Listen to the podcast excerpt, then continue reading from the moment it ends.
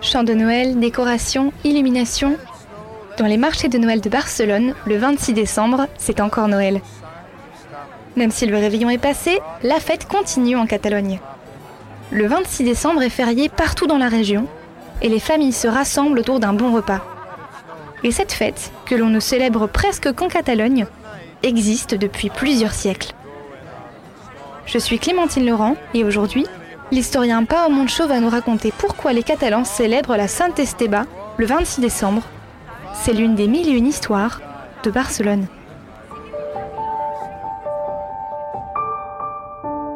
Les mille et une histoires de Barcelone, un podcast Equinox Radio.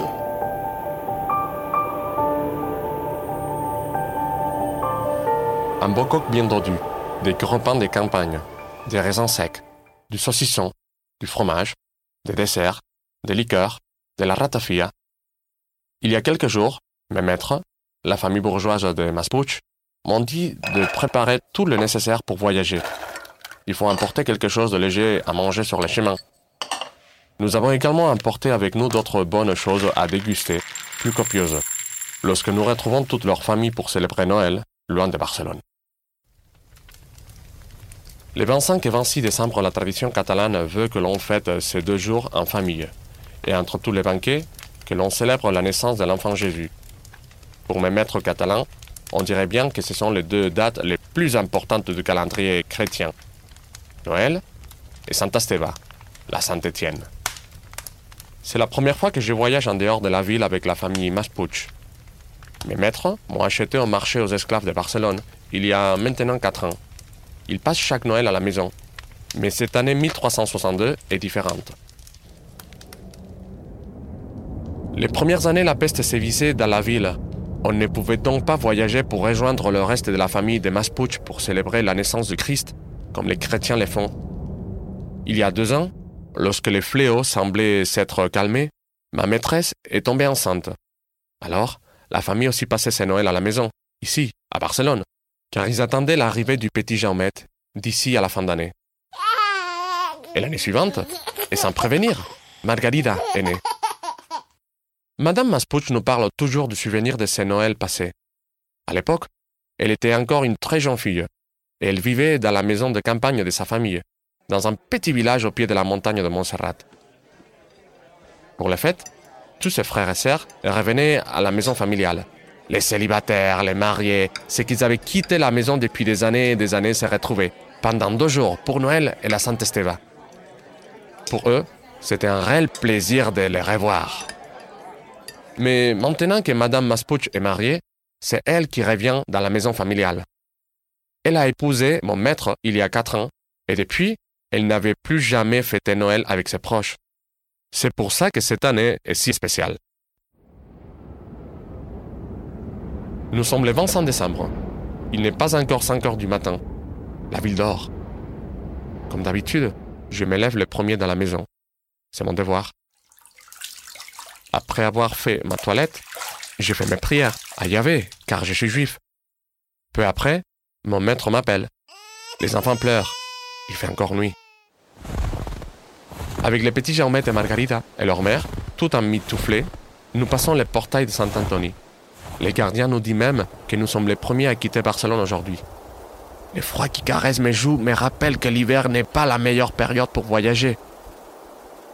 Le trajet de Barcelone au village natal de ma maîtresse me semble éternel. Au milieu de la matinée, nous arrivons à Molins de Rey. Les petits ont. Nous décidons de nous arrêter pour grignoter quelque chose et bien nettoyer nos chaussures. Ces derniers jours de décembre, il a beaucoup plu et la boue inonde encore les routes. Pendant que Jaumet s'amuse à donner des carottes à l'âne, Madame Maspouch donne le sang à la petite Margarida. Je regarde mon maître. Les chauds de décembre illuminent son visage glacé. C'est un homme noble, l'une des rares personnes honnêtes que je connaisse. Alors qu'il fait une pause, assis sur une pierre, je lui demande Maître, je sais qu'aujourd'hui, le 25 décembre, tous les chrétiens catalans fêtent Noël, la naissance de Christ, n'est-ce pas? C'est ainsi que nous l'enseigne notre sainte mère, l'Église, Moïse, me répond-il. Et alors Que fêtent les Catalans le 26 décembre? Le 26 décembre est la fête de Saint Esteva, le premier martyr chrétien. Et pourquoi fait-on ces martyrs? Tu vois, Moïse, il y a longtemps, le 26 décembre n'était pas un jour férié.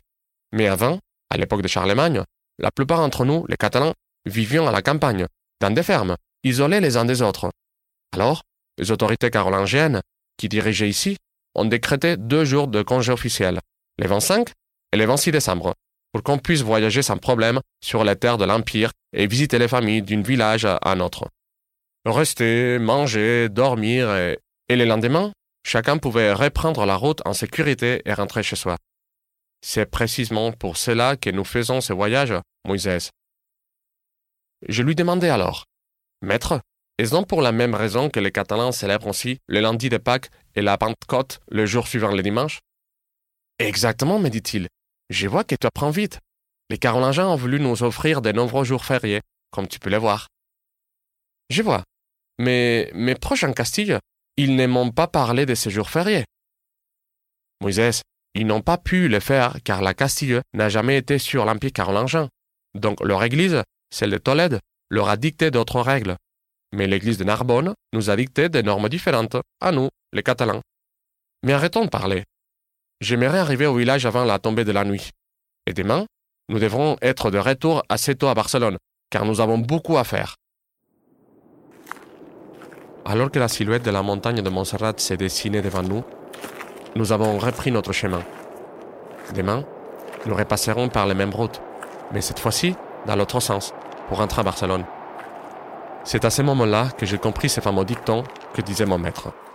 Par Nadal, cada ovella al seu corral, per Sant Esteve, cada ovella a.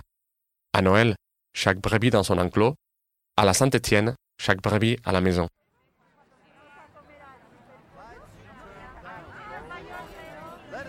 Plusieurs siècles plus tard, les Catalans, mais aussi les habitants des Baléares par exemple, continuent de célébrer la Saint Esteve. Le 26 décembre est toujours férié en Catalogne pour permettre aux familles de se retrouver et de faire la fête un jour de plus. Et pour permettre à l'esprit de Noël de continuer à faire briller Barcelone et émerveiller les grands comme les petits.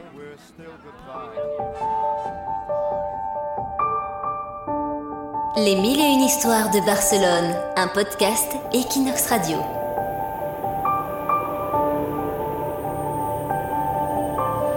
C'était l'une des mille et une histoires de Barcelone, un podcast produit par Clémentine Laurent pour Equinox et présenté par Pao Moncho, historien et guide de passejante à Barcelona. Écoutez-nous sur Equinox rubrique podcast, sur Spotify, Apple Podcast et toutes les plateformes. N'hésitez pas à partager cet épisode et rendez-vous dans deux semaines pour écouter une nouvelle histoire de Barcelone.